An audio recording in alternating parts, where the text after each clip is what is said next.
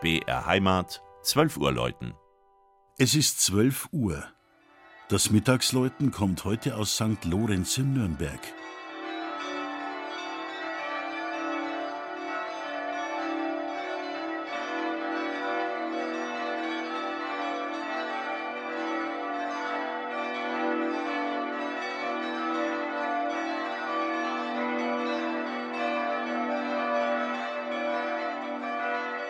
Die Bischofskirche der evangelisch-lutherischen Kirche in Bayern birgt seit 500 Jahren eine besondere Kostbarkeit.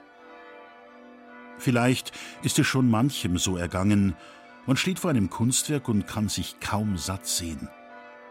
Wer in der Nürnberger St. Lorenzkirche schon unter dem in sechs Meter Höhe schwebenden Engelsgruß gestanden ist, dem dürfte diese Erfahrung nicht fremd sein. Das Meisterwerk spätgotischer Schnitzkunst zeigt Maria und Gabriel bei der Verkündigung. Die überlebensgroßen, prächtig gefassten Lindenholzfiguren sind umgeben von einem Kranz aus 55 vergoldeten Rosen. Geschaffen hat es ein 70 Jahre alter Mann, der als verurteilter Betrüger lange keine Arbeit mehr hatte. Veit Stoß. Warum ihn der hochgeachtete Patrizier Anton II. Tucher dennoch damit beauftragte, kann nur einen Grund gehabt haben. Er schien ihm der Beste zu sein. Und als man im Sommer 1518 das als Rosenkranz bezeichnete Bildwerk im Hallenchor der Lorenzkirche aufzog, wurde vor aller Augen offenbar, der Stifter hatte sich nicht geirrt. Die Nürnberger Lorenzkirche zählt zu den bedeutendsten Werken gotischer Baukunst in Deutschland.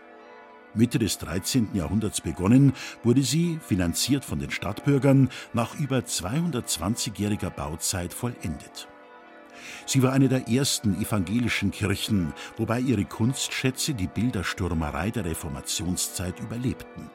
Wohl auch, weil man das Andenken der Stifter, also der eigenen Vorfahren, nicht schmälern wollte. So versetzen neben dem Engelsgruß auch das Sakramentshaus von Adam Kraft oder die wunderbaren Glasfenster bis heute ungezählte Gläubige, Kunstfreunde und internationale Touristen in ehrfürchtige Staunen. Zu den kostbaren Schätzen von St. Lorenz in Nürnberg gehört auch das Glockenensemble.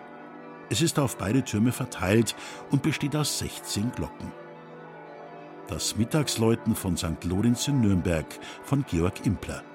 Gelesen hat Christian Jungwirth.